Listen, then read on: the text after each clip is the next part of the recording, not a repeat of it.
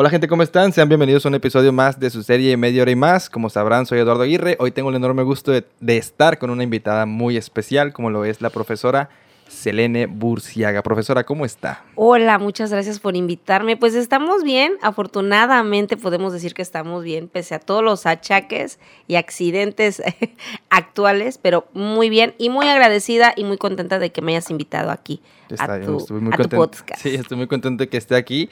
Y pues nada, antes, que, antes de empezar quisiera mandarle saludos a las personas que nos están escuchando, ya sea por Spotify o por YouTube, o no sé, varias personas nos escuchan en sus carros cuando van rumbo al trabajo.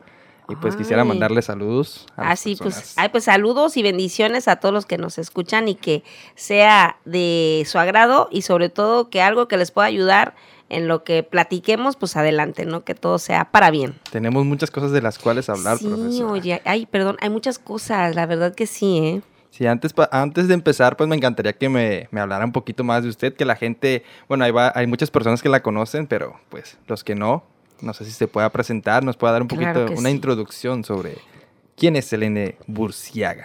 Claro que sí, pues bueno, ¿quién es María Selene Burciaga Rendón? Ese es mi, mi nombre completo.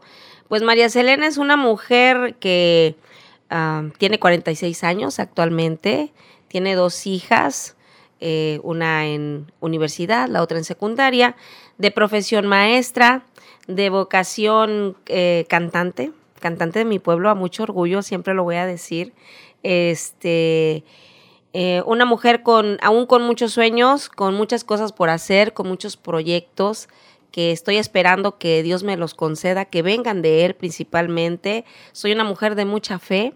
Estoy más que nunca convencida que Dios es el principal motor de nuestras vidas, no solamente quien nos creó, sino quien nos lleva realmente a una vida maravillosa.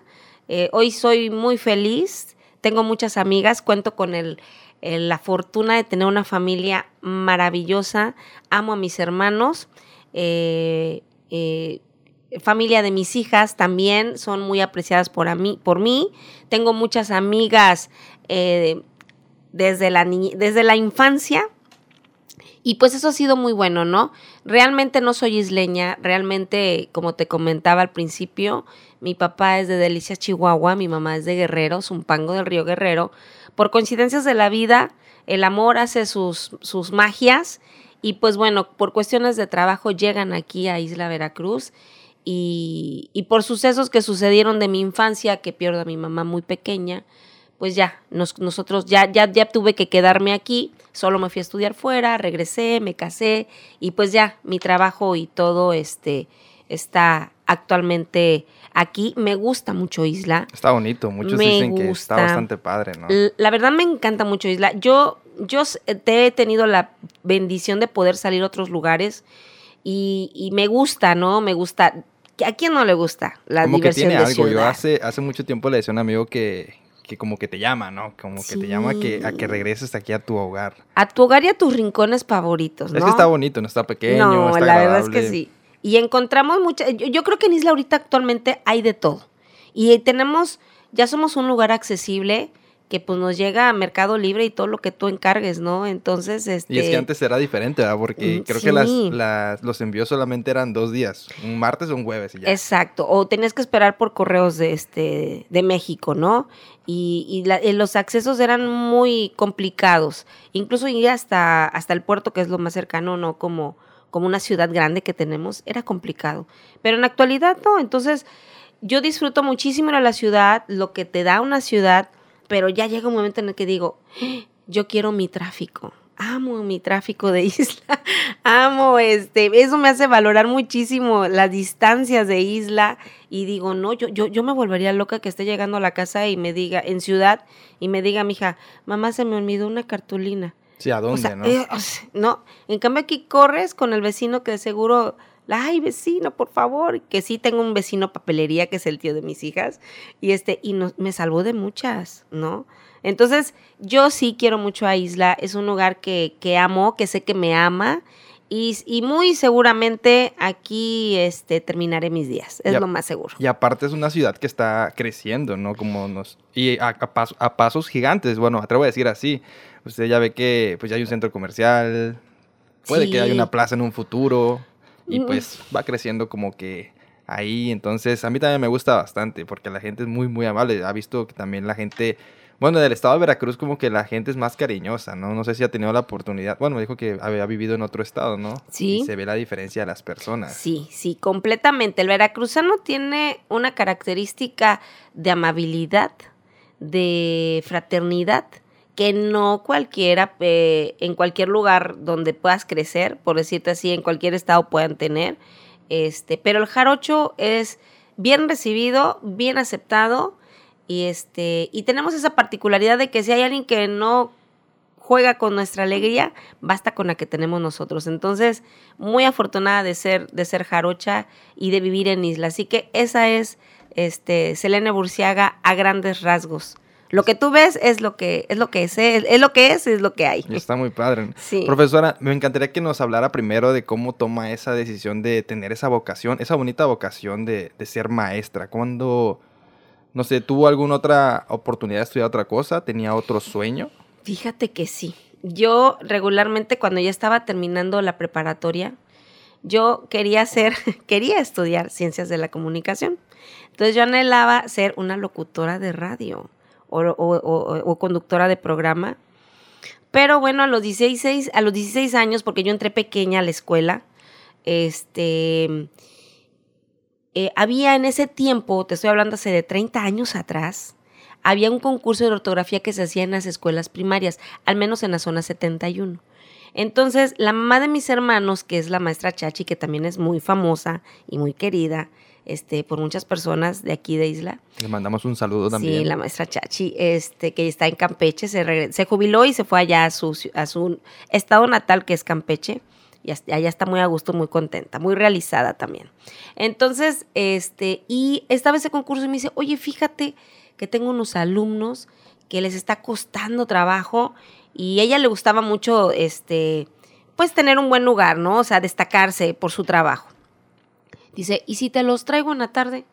Dice, mira, les voy a decir, en ese tiempo creo que eran, me daban 20 pesos a la semana por dos horas, de lunes a viernes. En ese tiempo 20 pesos 20 eran 20 pesos, pesos, ¿no? ¿no? y que, si- y, que si tenía yo cinco niños, pues ya eran 100. Y no tenía cinco, creo que me mandó 10, 15. ¿No? Entonces yo ya me vi con dinero. Dije, no, pues entonces empiezo a, tra- a trabajar con los niños, a prepararlos.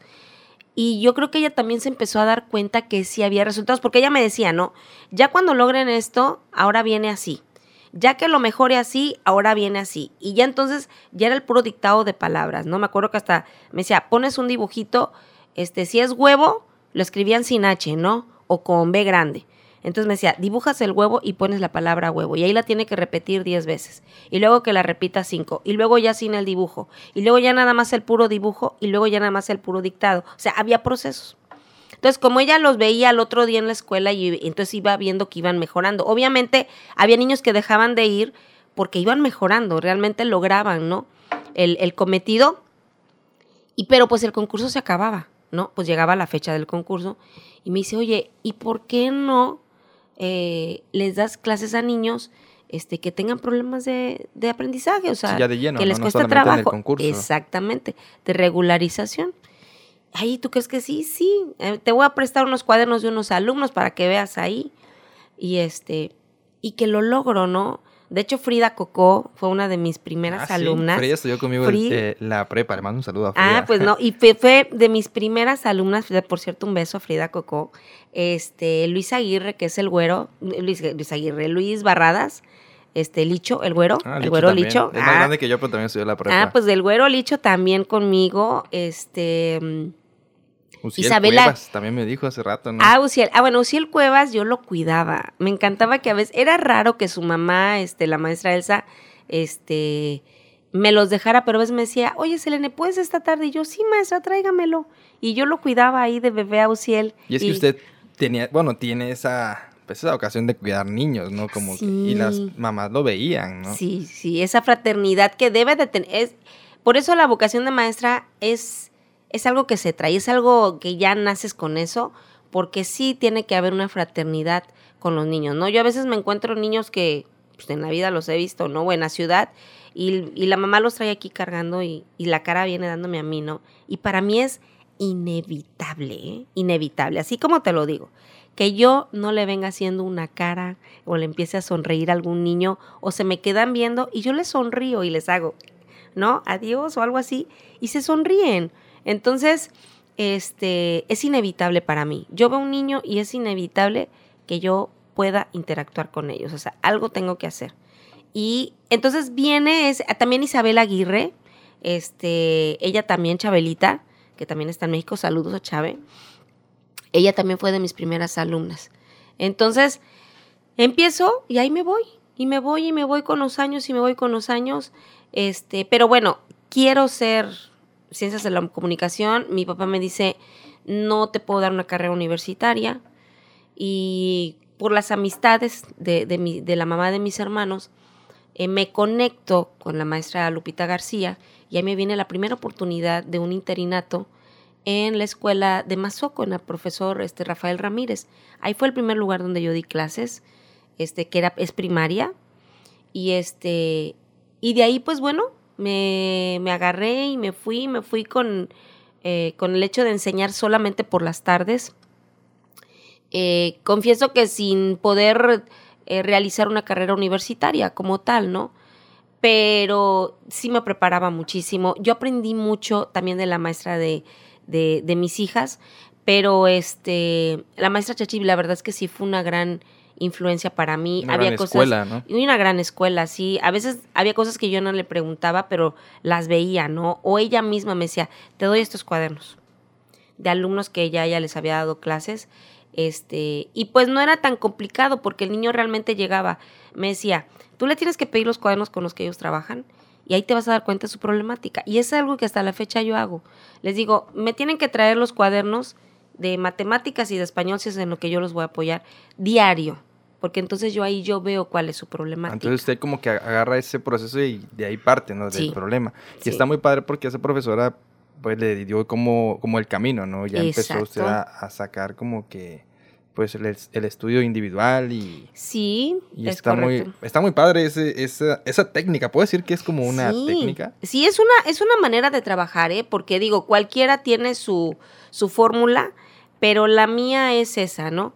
No puedes al niño enseñarle a correr si no ha caminado o no ha gateado, ¿no? Entonces, regularmente la mamá viene, es que tiene problemas con los problemas de matemáticas. No entiende los problemas de matemáticas, pero realmente su problema no son los problemas de matemáticas, su problema es la lectura de comprensión. Entonces, tengo que empezar desde español. Entonces, no es tan sencillo simplemente como tú ver y decir, ese es el problema, no. Realmente el aprendizaje viene de más abajo y es de donde tú tienes que empezar para impulsar al niño, ¿no? Entonces el niño empieza a ver que sí puede aprender, que no es que, que sea burro, porque luego ellos mismos así se dicen, es que soy burro, es que soy tonto, es que no aprendo. Y es que muchas veces lo escuchan tal vez de hasta del mismo papá, ¿no? Sí, que hace a ese tipo de veces. comentarios. Y es Sí, o de compañeros. A veces los niños, fíjate que no es porque quieran serlos, el niño por naturaleza a veces es cruel en la honestidad que tiene de decir las cosas. Entonces, pero sí desde casa debemos, yo creo que educar de esa manera, ¿no?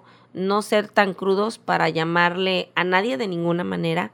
Yo creo que eso es algo que sí se está normalizando mucho ahorita y, y es algo que deberíamos de lograr nosotros como padres, ¿no? Tener mucho cuidado de nosotros como adultos, cómo señalamos, cómo juzgamos, porque los pequeños siempre lo van a hacer. A mí me pasaba como maestra. eh, llegaban los alumnos y me decían, este, me acuerdo y me da risa, ¿no? Ay, dice mi papá que maestra gorda, loca, ¿no? Y yo así me quedaba, ay, hijo, no has de haber escuchado bien. No, sí, dice mi, dice mi papá que está tu maestra gorda, que está loca. Y yo, uy, no. Y, y la verdad es que, pues, no, yo no me ofendía, ¿no? El niño realmente no me estaba ofendiendo. Entonces sí platicaba yo con los padres y les decía, ¿no? Este, porque sí me llegó a pasar. Entonces yo les decía, a mí no, no me ofenden, créanme que ni por decirme gorda o decirme que estoy loca, pero fíjense lo que es, en la manera en que están actuando con el niño, porque ahí es donde uno empieza a perder el respeto hacia el adulto, ¿no? Si el niño, para él yo soy autoridad, o me admira, o me aprecia, o me quiere, ustedes le restan con esas palabras, con ese actuar, con ese juzgar. Entonces, este, y muy apenados, ¿no? Ay, maestra, discúlpeme, es que mire. No, no, no se preocupe. Yo solo le digo que tenga cuidado porque si se expresa así de mí, puede expresarse de alguien más. Y a lo mejor con alguien más sí los pueden meter en problemas. Conmigo no hay, no hay por qué. O sea, yo lo entiendo, ¿no? Entonces sí hay que tener ese cuidado de cómo... Sí, porque es algo que con el tiempo se va haciendo más grande. Exactamente, exactamente. Entonces, y te digo, y de ahí ya, este, pues pasan muchas cosas. Eh, consigo un trabajo que es meramente administrativo, donde la verdad me fue muy bien económicamente, tuve la oportunidad de viajar, de hacer muchas cosas. Me caso también, este, y ahí como que puse un break un poco al, a, a la enseñanza. A la enseñanza, pero este, siempre fue algo que estuvo ahí y que con el mismo tiempo regresó, ¿no? Porque un trabajo administrativo siempre requiere de, de tiempo, de estar ahí, de, de, y de permanecer presencia más que nada. Y como ya estaba mi hija, pues haces balanzas y dices, bueno, ¿qué vale más? ¿Vale más estar con hija o estar ganando muy bien? Entonces yo dije, pues mejor mi hija, este, y pues en ese tiempo que, que aún estaba yo casada, pues eh, había la, eh, la manutención y pues era algo que yo dije, ah, bueno, no pasa nada, ¿no? Yo puedo dejar de trabajar, está su papá, este, pero luego las mismas situaciones de la vida, siempre me ha gustado ser independiente, no, eh, y dije, no, pues tengo que regresar, se me da la oportunidad otra vez como maestra suplente en la zona 71 y estaba yo así en, este, en la Francisco Madero, en la Justo Sierra, en el Chamizal. Hasta se movía de sí, escuela a escuela. Sí, donde me necesitaran. La supervisora que fue la maestra, la profesora Hortensia Ayala, la verdad que también le mando un saludo. Ella me dio esa oportunidad, esa facilidad con los maestros. También mis respetos para todos ellos. Bien pagada por ellos también, porque ellos me tenían que pagar de su sueldo. Este, y ahí es cuando la maestra Silvia, del Ovidio de Crowley, me encuentra. Ah, porque a mí me encanta si hay algo que me encanta de, de, enseñar, es enseñar a leer y escribir. ¿Es lo que más le gusta? Es lo que más me gusta. Enseñar a los niños a aprender a leer y escribir. Entonces, este, somos amigas desde hace mucho tiempo, la maestra Silvia y yo, pues yo tengo mi comadre, también un, un, saludo, y va a verme. Oye, fíjate que no sé si te interesa esta, esta oportunidad de trabajar en el kinder. Entonces, ya para ese entonces, ya la maestra Selene era la maestra Selene que enseña a leer y escribir. Y entonces yo logro hablar con la maestra Gisela, que era quien este, era la, la directora administrativa de, de, del, del, kinder. Y le dije, bueno, este, me encantaría la oportunidad, pero no me pongan con los niños chiquitos. Yo ahí sí como que no sé tanto, hay que reconocer también cuando uno no tiene... Sí, cuando no es su campo. Cuando ¿no? no es tu campo, no es tu área. Pero déjeme con los niños de aprender a leer y escribir. No, claro que sí, pues adelante, pues adelante. Y la verdad que fue una escuela donde aprendí muchísimo. A mí, yo siempre he dicho que donde tú tienes que llegar, tienes que aprender. Y fue un lugar donde crecí mucho, aprendí mucho, este, di mucho y también recibí mucho. Entonces, fueron 12 años. Y debe ser muy padre también cuando pues enseña a leer y a escribir a, una, a un niño, ¿no? Cuando aprende, sí. ¿no? Maestra, voy a interrumpirla aquí, voy a hacer una pequeña claro pausa. Sí. Ahorita vamos a regresar a esta interesante plática. Claro que sí. Amigos, regresamos a esta interesante plática con la profesora Selene Burciaga y hace sí. un momento estábamos platicando sobre la satisfacción que tiene cuando un niño aprende a leer y a escribir. Ay, sí, la verdad es que es bien emocionante a veces me preguntan que cuándo voy a dejar de dar clases. Y yo, y mi mejor respuesta podría ser cuando ya no me emocione. Cuando ya no le llene. Cuando ya no hay emoción. Porque hasta el día de hoy, actualmente, ahorita soy maestra de primaria en comunidad, en Arroyo de la Cruz. Tengo, soy maestra multigrado y tengo primero, segundo y tercer año. Pero tengo algunos niños de tercero que, que son hijos de pandemia, hijos escolares de pandemia les llamamos. Y aunque están en tercero, no saben leer y escribir y ya tienen ocho años, algunos nueve. Entonces los agarré, estoy que y tengo de tengo los los que son normales de primero, que, que entraron a primero, de segundo y tercero, y tengo siete alumnos que aunque est están de primero, segundo y tercero están revueltos y les estoy enseñando a leer y escribir. Y es tan emocionante, tan gratificante cuando tú ves su rostro que logran entender lo que están leyendo y, y, aún me siguen enchilando la piel. La verdad es que sí, derramo mi lagrimita. Como ahí, la primera vez, ¿no? Como la primera vez, como la primera vez, porque es este, solo una vez, una sola vez me ha pasado que todos mis alumnos aprendieron a leer y escribir. Casi siempre uno o dos no lo logran, ¿no? Este, pero hubo una ocasión que sí, todos, y, y fue fabuloso, fabuloso, fabuloso, porque logré este, muchas cosas con ellos que, que, que de verdad me sorprendían, ¿no? Porque tú uno como maestro analizas las características de tu alumno según la edad que tengan. Entonces, eh, dices tú, bueno, a los seis años ya tienen que lograr esto. A los siete años ya deben de lograr esto otro, ¿no? A los ocho años, y así cada edad. Entonces esos niños, fue un grupo muy maduro, este, y lograban cosas, no, tenían cinco o si acaso seis años, y estaban logrando lo de siete, siete y medio en aprendizaje. Entonces fue un grupo muy bueno. Y, y entonces eso de enseñar a leer y escribir, la verdad sigue siendo mi mejor, este, motivo de dar clases. Para seguir dando clases. Para seguir dando clases, me encanta. Oiga, maestra, por ejemplo, ahorita que nos estaba platicando sobre el tema de los chicos de tercero que vienen de una pandemia, es para usted un reto bastante grande porque no fue fácil estar dos años. Sí, no fue fácil, eh, sobre todo que todos tuvimos cargas emocionales al quedarnos en casa, todos, ¿no?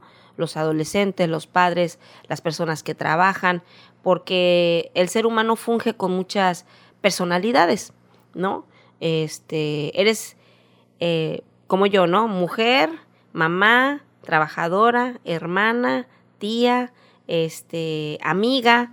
Entonces, todas esas personal, todas esas este, características en las que tienes que desenvolverte eran un poquito complicadas. Entonces, si para nosotros que teníamos un medio más fácil de llevar. Eh, a lo mejor como maestros dijimos, bueno, mm, se nos calma el hecho de ir a estar presenciales, ¿no? Dices tú, bueno, me quedo en casa. Pero por mucho te sabe bueno una semana, dos. Sí. Pero de ahí empieza, empezó lo complicado, ¿no? De, de saber que realmente el maestro que está comprometido con su vocación está comprometido con el aprendizaje del niño. Y también es para ti eh, una manera de evaluarte que el niño esté aprendiendo, que tú ves que sí aprende, que tú ves que sí avanza. Entonces, nos tocó ver muchas cosas este, que, que se notan cuando el niño asiste a la escuela, pero la diferencia es que el niño asiste. Cuando no tiene atención el niño de casa, en casa, cuando menos que va cuatro horas y media contigo, ahí la tiene, ¿no? Pero el niño se perdió de todo esto. Hubo niños que ni siquiera habían entrado a la escuela, que entraron en segundo de kinder o en tercero de kinder o entraron directamente a primero de primaria. Entonces, ahorita que regresamos, no tienen la formación. ¿Cuál es la formación? No de irse a formar y midan la distancia, no. De mantener silencio, de mantenerse en un lugar, de cuándo hablar, de cuándo pedir la palabra, porque no solamente damos eh, aprendizaje del que está en el pizarrón, sino que deben de contenerse hasta las veces que van al baño, porque bueno, socialmente estamos dentro de una regularidad, ¿no? No cualquiera hace lo que quiere en la calle, ¿no? O si tú vas al ayuntamiento, tú no vas a y te metes a la oficina del alcalde, ¿no? O sea, hay que respetar, este, o no puedes ir ahorita a las 10 de la noche y a ver que me atiendan en el registro civil, ¿no? Entonces, hay una normalidad socialmente que empieza el niño desde la escuela. Esa es la primera función, realmente, ¿eh? Eh, honestamente, eh, porque lo dice el programa, es lograr que el niño desarrolle sus habilidades, pero dentro de esas habilidades también está la social. Entonces viene, viene el desapego, viene la costumbre, el hecho de que le hable otra persona que no es su mamá o su papá, que le ordene una persona que no es papá y mamá, ¿no? Los niños que no tienen limitantes, por ejemplo, los niños que tratan de tú al papá o que a mamá o que no hay no los ven como autoridad y que tampoco te ven como autoridad, ¿no? Porque hay niños pequeños de seis años que te retan. Y son varios, ¿no? Son varios casos. Sí, son muchos. Entonces, nos enfrentamos no solamente a un aprendizaje que quedó rezagado, que realmente eso vendría siendo eh, no tan importante. Lo importante es que yo, yo pienso que, que, importante es que nosotros como maestros unifiquemos un solo criterio, ¿no? ¿Qué es lo importante? Bueno, que el niño, si te va a salir de sexto, pues que lea, que comprenda, este, que multiplique, que reste, que sepa las cosas fundamentales, ¿no? No que ya que no, que me hable sobre Roma y que Egipto, no, pues, pues espérate, ¿no? O sea, y que el mínimo común este denominador y que no, espérate, o sea, los niños también lidiaron con emociones. Entonces, es adaptarnos todos, porque hasta nosotros, como maestros, ¿no? Y la CEP ahí que está un poquito detrás con que hay que hacer esto, hay que hacer lo otro, y nosotros quisiéramos decirles, pues espérense, porque aquí, en, ahora sí que en el campo de batalla es muy diferente, o sea, leerte los libros y las guías no tiene ni chiste, ¿no? Pero ¿cómo le pides a un niño, eh, por ejemplo, en comunidad, y te viene un proyecto, ¿no? Cuando a veces ni siquiera ellos tienen la materia prima o al alcance de su mano tener las cosas, ¿no? Yo vengo a Isla, a lo mejor sí les puedo llevar la cartulina, el bicarbonato y el vinagre. más complicado. Ah, exacto, ¿no? Para hacer el experimento del volcán, por decirte así. Este, y, y ahorita nos vienen así marcados ya, que se llaman, son unas famosas AFIS, que mañana, por cierto, tengo una reunión con compañeras maestras, porque nos están pidiendo ahora eso, ¿no? Ellos resumieron ahorita en actualidad, resumieron qué es lo más importante que tenemos que enseñar y eso quieren que enseñemos. Entonces, así como que sí está un poquito complicado. Sí, es adaptarse a las cosas como las quieren ellos. Exactamente. Entonces, estamos en esa batalla, pero pues yo, como le digo a mi directora, mientras seamos maestros comprometidos, los niños van a recibir buenas cosas, ¿no? Y cree que, bueno, siento yo que es lo que le hace falta muchísimo al país, maestros comprometidos. Porque muchas veces pues ha pasado que son, pues solamente son maestros que no le ponen atención a los niños. Y ahorita en la etapa de la, de la pandemia, pues ellos también fueron muy afectados. No, una vez escuché un comentario que decía, no, es que un niño ah, se va a estresar, o sea, un niño, ¿de qué se va a estresar, no? Y imagínense estar en casa y no estar, pues, en un aula, que para mí es muy importante la asistencia, pues, a la escuela personal. Y este, pues sí, es algo que... Sí, mira, y sí se estresan, eso es, o sea, sí, claro que sí se estresan. Eh, lo que pasa es que nosotros los ponemos en nuestro nivel de adultos, ¿no? Regularmente el adulto no se baja al nivel del niño.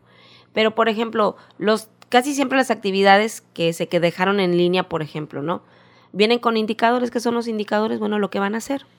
Entonces, nosotros, por ejemplo, si yo le digo a los niños, el indicador dice, encierra todos los peces que van hacia la izquierda, ¿no? Entonces, yo se los voy, el indicador yo se los leo así porque esa es un objetivo o un aprendizaje esperado, que el niño entienda el indicador de encerrar o de tachar o de unir, ¿no? Este, o de subrayar. Entonces, y luego, ¿qué pasaba? Nos pasaba con las mamás.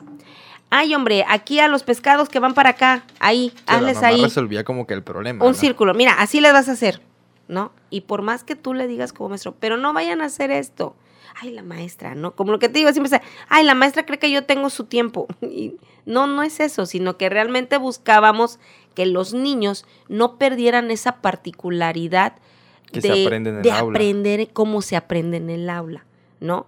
Pero pues obviamente era estresante para ellos. Eso, este, y, y sabes qué, que no estábamos preparados. Es muy importante. No estábamos preparados para que fuera tan largo el tiempo de pandemia. Y también el tema sobre en los maestros con la tecnología. ¿A usted le afectó? Porque ya ve que fue algo pues repentino, ¿no? Es como conozco gente que, que tristemente tal vez no tenía como el acercamiento de estar en una computadora y por ejemplo el programa que usaban Teams, que es un tema bastante grande. O el Meet.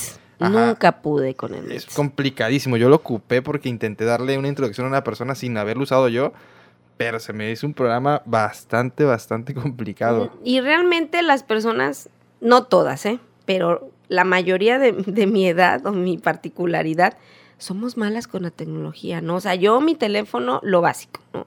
Mi WhatsApp, mis redes sociales, pero ya sí que métete ya, o sea, a mí me la complicas, me la complicas. Sin embargo, eh, cuando me toca la pandemia, estaba yo en el Hilaria Villa, entonces a ir aquí, zona urbana, y no fue tan complicado, porque a través de videollamada, este, los papás están más con saldo, pero ya en el segundo año mm, eh, fui maestra y directora en el Jean Piaget en Rodríguez Clara, y ahí sí era zona como que ni tan urbana, era como que el último kinder, así, en la punta de Rodríguez Clara.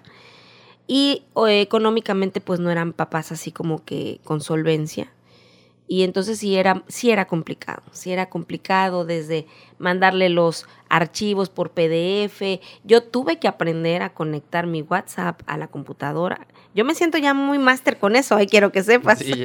de mandar mis archivos de Word este, con la computadora y conectar mi teléfono a la lab. Ya con eso yo me siento muy tecnológica.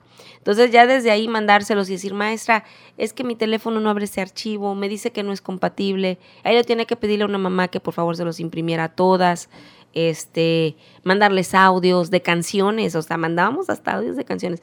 Esto, esto cuando está haciendo el niño, este, estos círculos, usted le va a hacer la cancioncita, ¿no? Rueda, rueda, pelotita, rueda, rueda, sin cesar. Y ya cuando yo los veía les decía y les mandaba un video, ¿no? Miren, este es el sentido de que ellos estén cantando la canción, van a aprender a circular. Y los que lo hacían, veían los resultados. Y los que no, se, los que no lo hacían, también se notaba. Entonces, si en México, si yo pudiera hacer algún cambio, pediría que no fuéramos tan cuadrados, que realmente respetáramos las habilidades de cada alumno, porque a mí me duele mucho eh, como maestra y yo sé que eso debería cambiar, me gustaría que cambiara es, si tú no tienes habilidad para las matemáticas, eso no debe definirte como un mal alumno, simplemente que tu habilidad es distinta, ¿no? Si el niño es completamente artístico, ¿y por qué lo vas a reprobar en matemáticas y español? Que son las materias más importantes. Sí, o ¿no? sea, Que y- definen hasta, lo, hasta si pasa de grado o no. Imagínate, ¿no? Por ejemplo, este, eh, un, no sé, te voy a hablar de un eh, bailarín, ahorita se me fue el nombre de su pesta, está hasta su película, se me fue, pero bueno, vamos a hablar de una gimnasta, Nadia Comaneci, ¿no? Este, ¿tú crees que el hecho de que en gimnasia lleve 10, 10, 10, que hasta logró un 10 olímpico, ¿no? Y tenga 5 en matemáticas y 5 en español, Y sea reprobada, ¿no? y está reprobada y es una persona analfabeta. No, yo pienso que no, ¿no? Yo creo que, ¿qué, qué es lo que te puedes aprender? Pues me puedo aprender a eh, saber los números y que sepas multiplicar y que sepas, que si ya no sabes cómo aplicarlos, ya ese sea otro problema, ¿no? Pero no de tener la habilidad, porque, ¿sabes? Muchos alumnos, incluso desertores de la educación, son por eso, porque no, no supimos valorar la habilidad del alumno. O no la, de- no la quisieron ver, ¿no? Hace Ujú. rato también comentaba que tal vez no es que no sepa, o tal vez aprende de una manera diferente, de una manera distinta, ¿no? Sí. Y hace un momento que creo que fue de- en, fuera de las cámaras, me dijo que a usted le gusta mucho como que encontrar el camino. Si una Ay, persona no, no sabe así, pues la enseño de otra manera, ¿no? Y, y Sí. como que va buscando de una manera distinta, ¿no? Hasta que él sepa y aprenda de, de la, de lo Eh, que debe de ser, ¿no? Claro, fíjate que es eh, tienes que inventarte, ahora sí que tienes que sacar de tu imaginación o a veces retroalimentarte con compañeros.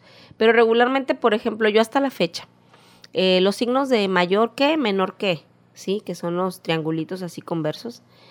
Este, y yo los enseñé como Víctor el cocodrilo. Pero Víctor el cocodrilo no come pollo ni pescado, come números. Pero él come números donde hay más. Entonces Víctor el cocodrilo va a abrir la boca donde hay más. Entonces, a ver, primero vamos a aprender qué número es mayor, el 8 o el 5. Pero para llegar a qué número es mayor, primero tienes que ponerle 5 y 8. 5 bolitas y 8 bolitas. Y preguntarle al niño, ¿dónde hay más? Va, él no, él ni sin contarlas visualmente va a decir, aquí se ven muchas. Bueno, aquí hay más. Después le vuelves a poner las cinco bolitas y el 8. Ahora, cuenta cuánto hay y escribe. Entonces cuenta 5, pone 5, cuenta 8, pone 8. ¿Dónde hay más? Donde hay 8, ya te dice. Ya no solo con ver, ya te dice 8. Entonces, 8 es mayor que, pues es mayor que 5. Entonces, y ahí viene, ¿no? Ahora, tacha donde hay más. Entonces empieza a tachar donde hay más. Luego pone el número y tacha donde hay más. Tacha donde hay más. Entonces, ya para cuando llegamos a Víctor el cocodrilo, Ya sabe. ya sabe dónde, cuál es el número mayor, ¿no? Entonces, según vaya aumentando su rango, pues va aumentando este, las cantidades comparativas, ¿no? Pero si es del 1 al 10, ¿no? Ponemos 9 y 5. ¿Dónde hay más? ¿Dónde va a comer Víctor más? Ah, pues donde hay 9. Porque él visualmente se imagina que hay más bolitas. Entonces, ah, bueno, pues para allá abre la boca. Es, una, es la boca del cocodrilo. Por eso se llamaba Víctor el cocodrilo. Y así el niño está en quinto año o en sexto, Se acuerda. No, y se lo enseño, porque a veces me llegan niños con que no saben definir el mayor que y el menor que. Y a veces hasta yo me hago pelotas, porque también nos pasa, no somos perfectos. Y digo, es que para cuándo va para acá. Entonces yo misma dije, pues esta no tiene pierde. Y hasta la fecha actualmente, le, si me llega un niño de sexto con esa problemática, le digo, ¿cuál es el número mayor? Este, bueno, pues este es como si fuera la boca de un cocodrilo, ábrelo más. Y ya entonces ya las mamás, maestra, tuvo examen al otro día de signos de mayor que menor que, sacó 10 y había sacado 0 un día antes. Entonces, son esas cosas que tú aprendes con la experiencia, porque es la experiencia. Yo no nací, yo no llegué y dije, ay, pues Víctor el cocodrilo. No, dije, ¿cómo puedo enseñar esto? Entonces, eso es lo que a mí me pasa. Cuando el niño enfrenta la problemática, me pongo en el lugar del niño y digo, ¿cómo lo puede aprender? Porque ya se lo enseñó su maestro y no pudo. Entonces, ¿cómo se lo puedo enseñar ahora yo que pueda aprenderlo? Sí, busca como que la alternativa. Y está bastante padre y me gusta muchísimo ese ejemplo de Víctor. Nunca lo había escuchado, pero sí, es, yo también soy muy visual y me parece bastante interesante. Sí. Maestra, voy a hacer otra pequeña pausa. Claro que Ahorita vamos a regresar a un tema que me encantaría tocar, es que su carrera como cantante. Estoy muy emocionado por escucharlo. Entonces ahorita lo vamos, lo vamos a platicar, amigos. Ahorita claro que sí. Amigos, regresamos a esta interesante plática con la profesora Selene Burciaga y me encantaría que tocáramos el tema sobre su etapa de cantante. Uy, es maravillosa. Sí, hace rato me comentaba eso, estoy muy emocionado por escucharla. Sí. ¿Cómo nace ese, esa etapa? Pues mira, fíjate que yo a estas alturas pienso que mi mamá se dio cuenta que yo canta, que, que estaba entonada. Yo pienso que mi mamá murió cuando yo tenía 10 años. Entonces, si tú me preguntas, yo no recuerdo si mi mamá cantaba o no cantaba, o qué tanto entonada era, pero su mamá, mi abuelita materna, sí lo era, y mi papá también. Entonces, yo pienso que mi mamá me escuchó cantando muy pequeña y se dio cuenta que era entonada porque me compraba, yo veía, me encantaba, los concursos salieron, juguemos a cantar, juguemos a cantar, mano con mano, alma con alma, lucerito, bueno, era mi fascinación. Y este, y no solo mi mamá me compraba los, me compró los discos, sino salieron los discos en karaoke, en long play, ¿eh? los grandotes, porque me tocó de esos estéreos que levantabas la tapa y el, el estéreo estaba hasta abajo, que venían como en madera todavía. Este, y, y me compró a mi mamá los discos en karaoke, en pista, pues.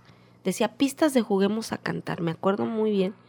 Este, y, y yo las ponía y las cantaba, ¿no? Eh, a mí me, me hacía hasta llorar, yo me acuerdo, cantaba la, eh, la canción con la que concursó Lolita Cortés, que era la de Sancho Panza, ¿no? Y decía, este, tú sabes quién es Don Quijote, un viejo flaco y grandote. O el, también la que me hacía llorar era la de, con este viejo caballo de palo, que era un niño que le daban un, en lugar de darle un juguete como de plástico moderno, este, pues le daban un caballo de palo. esas fueron las primeras canciones? Esas fueron las primeras canciones y crecí con Luis Miguel, por supuesto. O sea, Luis Miguel es su cantante favorito. Lo amo, lo amo. Cada vez es su cumpleaños, por cierto.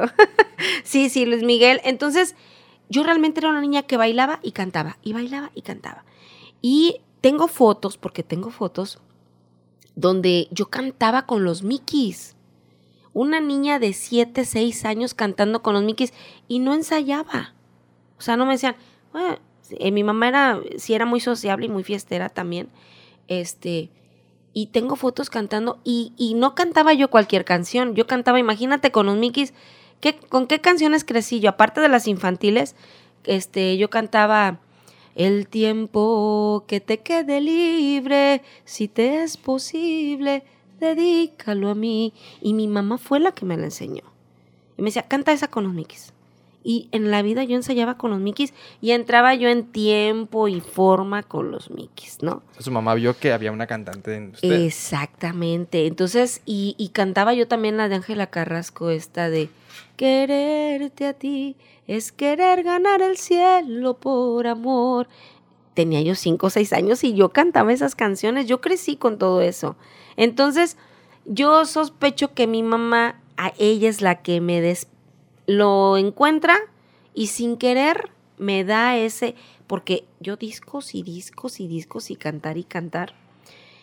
Y en la escuela, cuando entro en la primaria, mis maestras, pues obviamente también empezaron a descubrirme ese, esa habilidad, ¿no? Este, una de las primeras fue la maestra Tina Naranjo, que me puso en dueto con mi amigo, por cierto, Eduardo Aguirre, que se llama como tú, este, y cantamos la de Pega la Vuelta. Este, y luego la maestra este, Luchita, que es la mamá del doctor Rubén de la Fuente, los María Salazar, este, con un solito de Don Quijote, muy bonito también me acuerdo, y ella me deja un solo precioso, que yo ahí, y fue en quinto año, eh, que, que, en ese año yo perdí a mi mamá, y es ahí donde yo entiendo, es ahí donde yo, eh, yo ya, ya, ya no mi mamá, yo entiendo que puedo cantar y que lo hago bien.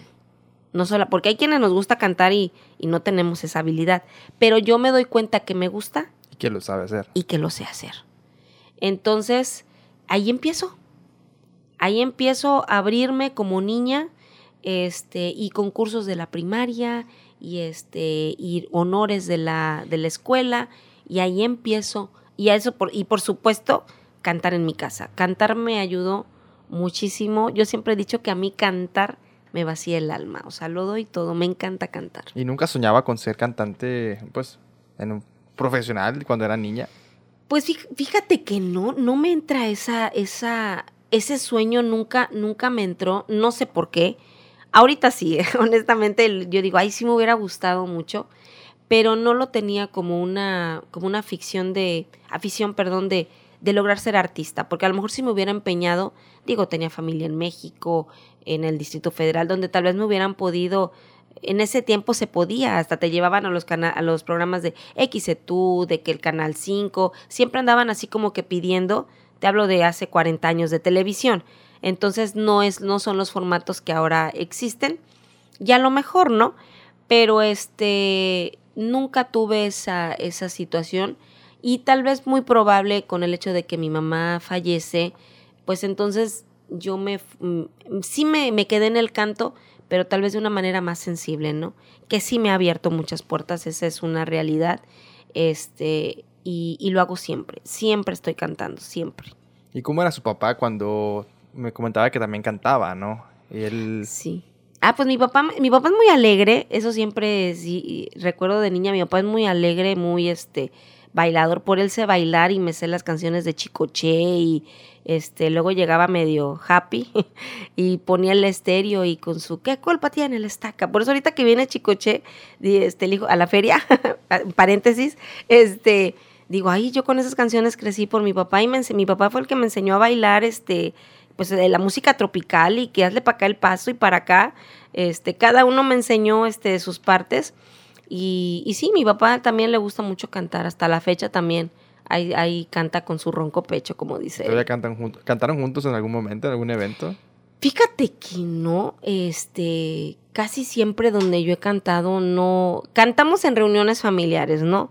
Este, que si estamos con mis hermanos, mis tíos, nos los piden, cantamos, este, pero como él tiene muy su estilo y este, a veces ya ahorita ya de grandes más, este, enojón, ya luego me dice, este, es que tú cantas a tu manera y así yo no te puedo seguir y que no sé qué. Entonces, regularmente no, no lo hacemos, pero, pero tiene ese don. eso sí es indiscutible que lo tiene. Y canta padre. Y también me comentaba que es compositora. Sí, fíjate que me, me, me ha gustado esa parte de componer.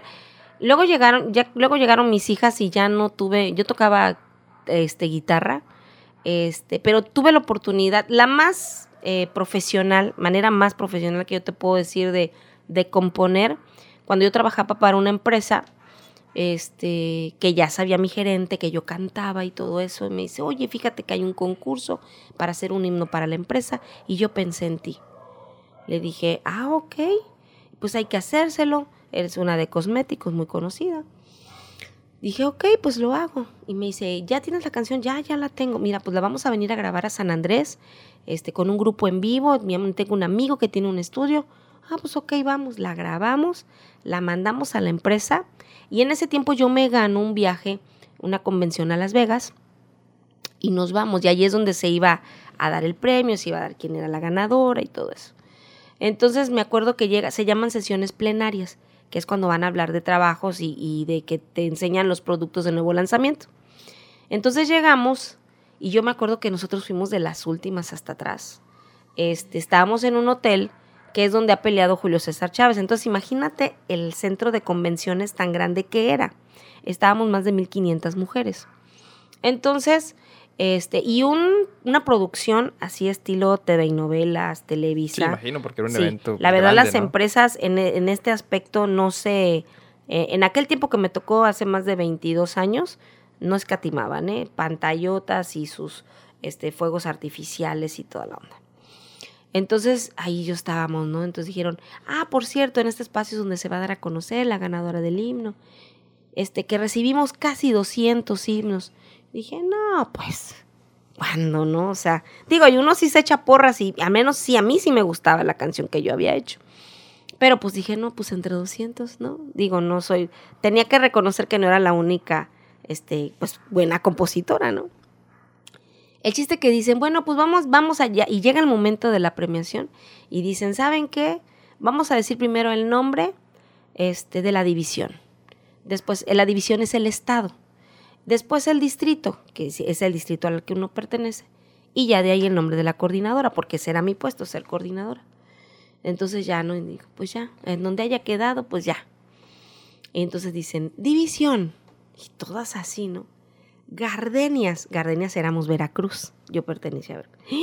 Pues nos, que nos paramos todas, ¿no? Yo dije, Garden, pues ya. Decía yo entre en mí. ese momento. en ese momento, ¿no? Dijo que ganaba. No, Sintió no, no. que. No, sintió que. No, no, no. Yo dije, bueno, ya quedó en el estado. Ya. Ya quedó en Ya Veracruz. quedó entre nosotros. ¿no? ¿no? Ya quedó entre nosotras. Y dice, ahora viene el distrito. Yo fui la única que mandó del distrito San Andrés. O sea, cuando lo dijeron, pues ya. Sí, a San Andrés pertenecía a Rodríguez, Azueta, Isla, este, Santiago, Cavada, Lerdo, este, y San Andrés, ¿no? Entonces, cuando dije distrito, dije, bueno, yo, yo, era, yo sabía que era la única que había mandado del distrito San Andrés. Entonces dicen, distrito. Ahí todavía lo recuerdo. San Andrés. No, cuando dijeron San Andrés, yo no lo podía creer. O sea, yo no, no lo podía creer, ¿no? Yo me acuerdo que me tapé la cara y yo, y mis compañeras, coreo- mi directora, que era la que representaba el estado, Gardenias, estaba hasta adelante. Cuando yo la vi, ya estaba junto a mí con mi gerente y llevándome arriba al estrado. Y es, te digo, es como si fuera un programa de televisión. Y ahí arriba y todas las pantallas y a darme el reconocimiento y este unas flores hermosas que pues ni me pude traer porque no te lo permiten, me dan en el aeropuerto. Este, y bueno, yo, yo no lo podía creer, ¿no? Y seguían bravo y que entonces ¿Por qué te puedo decir que reconocí de manera profesional que mis notas no estaban tan locas? Es porque eh, cuando tú ganaras, como quiera, la producción la iba a realizar Fernando Rivas y Kiko Campos, que son productores de Timiriche, Yuri, Pandora, de muchos artistas en la actualidad. Entonces, este, me dicen, pues vamos a poner el himno ya con la producción de Fernando Rivas y Kiko Campos, que ese era uno de los premios, ¿no? Que te la iban a producir ellos. Yo dije, bueno, pues vamos a ver cómo la dejan. Y ya que la ponen, yo me acuerdo que veía en las pantallas la letra y yo no lo podía creer, ¿no? Entonces, cuando la empiezo a escuchar, la dejaron tal cual mis arreglos que pedí de música, los tonos que yo había utilizado, hasta las vueltas, porque yo la grabé cantándola.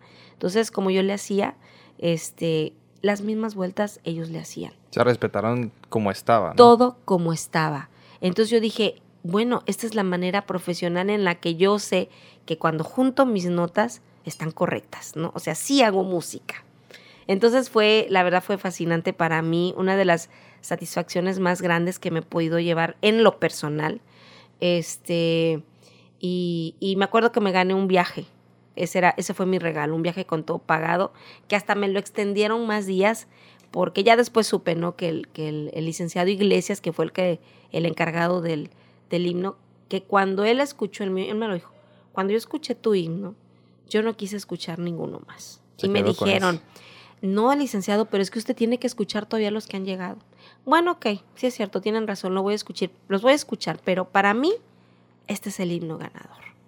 Entonces yo dije, ay, qué emoción, qué padre, ¿no? Porque entonces ya no solamente era yo la coordinadora de Isla, ¿no? Ya el presidente de la empresa a nivel incluso internacional me conocía, ¿no? Entonces, Incluso sí. también con ese acercamiento no pensaba dedicarse, bueno, no, bueno, después de ese evento no pasó por su mente dedicarse de manera Mm, profesional. No, está, fíjate que, ¿sabes qué? Que en ese tiempo yo tenía como enfoque formar mi familia. Era su principal Sí, objetivo. estaba casi recién casada, entonces a mí mi familia, el crear mi familia me llevó a, tal vez por la carencia de, de, de no, de no haberla tenido al faltar mi mamá, yo puse como muy en claro que yo quería una familia. Entonces, digo, fue una satisfacción enorme este, y poderla compartir en ese momento quién era mi familia, este, pero ah, no, no decía yo, bueno, dejo todo y me voy por esto, ¿no? No, no, ya, ya no estaba en esa, en esa posibilidad porque yo como enfoque tenía este, mi familia, ¿no? Lo emocional. Sí, también había dicho hace rato que ta- incluso dejó en pausa lo de la docencia, ¿no? Sí, incluso lo dejé en pausa un poquito, unos años nada más. Está muy padre, maestra. Fue una, una buena anécdota de, cantante. Y ahorita, pues digamos que se dedica de lleno a la docencia y la cantada es como que esporádica, ¿no? Como a veces. Creo- Sí. Creo que tuvo un evento, ¿no? En Ataragar. que le mandamos un saludo a Samantha Zárate, que estuvo aquí en el podcast. mi gran niña, episodio. Sí, mi niña. Este, sí, es, es uno de los lugares que más me, me ha invitado a cantar Sami. Este, también en el meme asador. Que te voy a decir una cosa, ¿eh? aquí regularmente yo les digo luego a las nuevas generaciones, no hay que incomodarse, nadie es profeta en su tierra. Yo la- las mejores eh, posiciones, lugares de canto, este, incluso económicos y requerida, han sido fuera de isla. Hubo un ayuntamiento que fue el de Chacaltianguis, que la primera vez que me escuchó el presidente, bueno, me escuchó el oficial mayor en Azueta cantar. De ahí piden mi teléfono, me contratan para el cumpleaños del alcalde, voy y canto para el cumpleaños del alcalde, y el alcalde me dice, el profesor, por cierto, Pepe Ramírez, le mando un saludo, este, me dice, Pepe Martínez, perdón, me encanta cómo cantas, tienes trabajo en los cuatro años en mi administración. Órale. Y lo cumplió, ¿eh? Y lo cumplió. Este, siempre fui tratada muy bien, muy cuidada y muy bien pagada. Entonces, este, pues también fue una, una, buena, una buena trayectoria en mi vida. Y aquí la verdad, eh, donde me solicitan, donde me piden, este, honestamente, yo no, no soy una persona que se deja llevar tanto por... Lo económico sí es importante, porque es un medio que necesitamos para, para poder vivir, ¿no? O cuando menos tener el intercambio de cosas.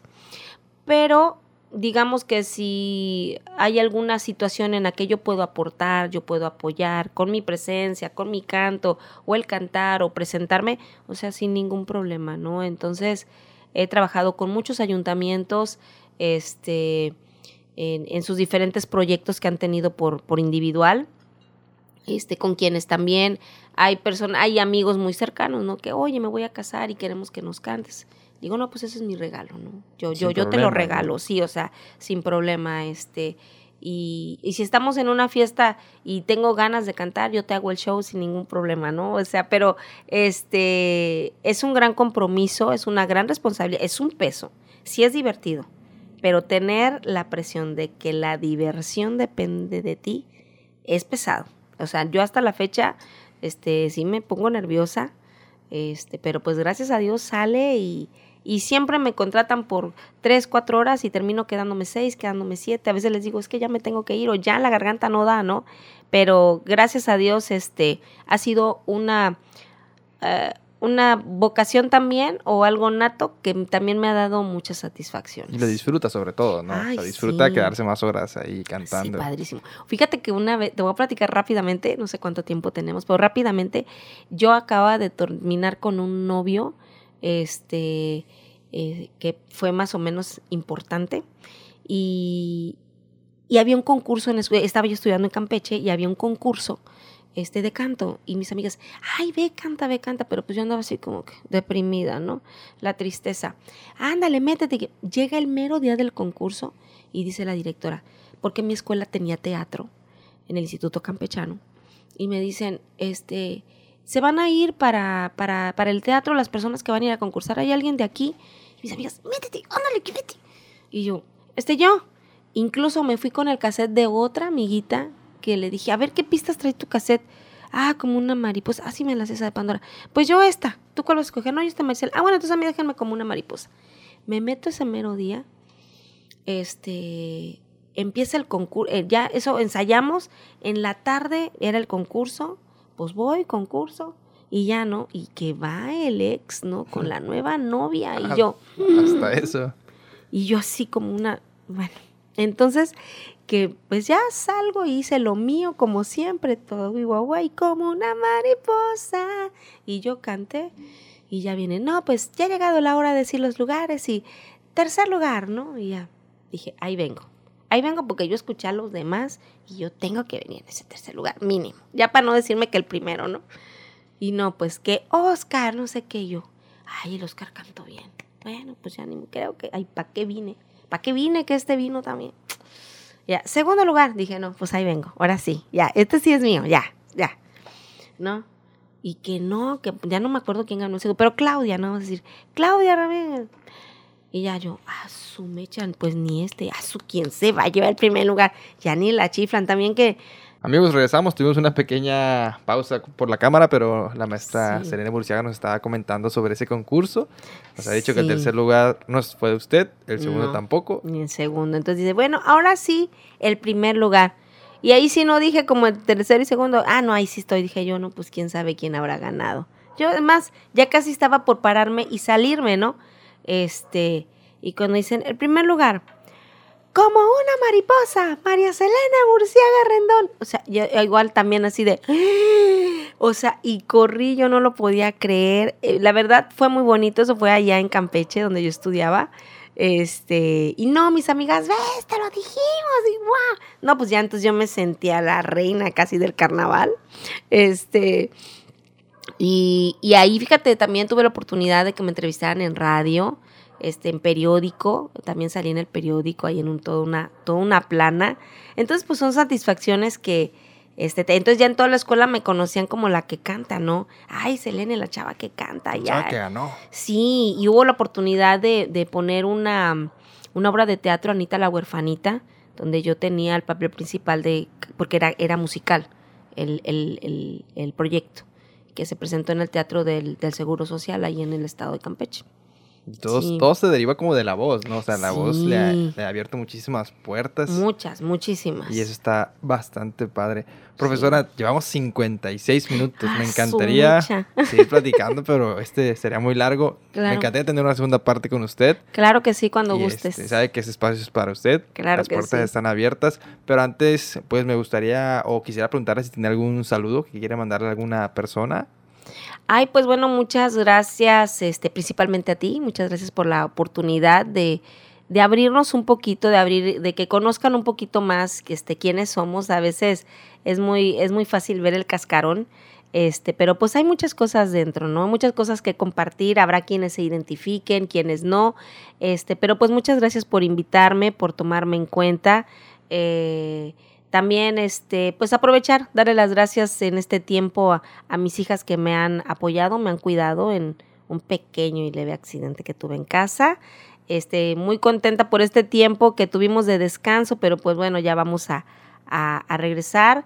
Este, y pues que sigamos cuidándonos, que no perdamos eh, ese sentido de unión que tomamos con la pandemia. Ya estamos un poquito que más, más flexibles, más abiertos, pero que sigamos este sin perder la generosidad, el dar y el sobre todo ser agradecidos por este tiempo que nos toca vivir, porque como te lo dije hace rato, no todos lo logramos, no todos lo lograron, eh, hay a quienes nos falta alguien, este, y, y pues yo creo que por reconocimiento a todas esas personas que nos faltan, debemos de ser muy agradecidos por lo que tenemos y cómo estamos ahorita. Perfecto, le agradezco muchísimo su presencia. Amigos, si quieren una segunda parte, yo sé que sí, déjenlo ahí en comentarios y próximamente vamos a estar aquí en la segunda parte. Muchísimas gracias, Dios la bendiga, profesora. Igualmente. Y ojalá que tenga un excelente, bueno, un excelente resto de noche y una excelente semana también. Que así sea. Igualmente para todos. Perfecto, hasta luego amigos.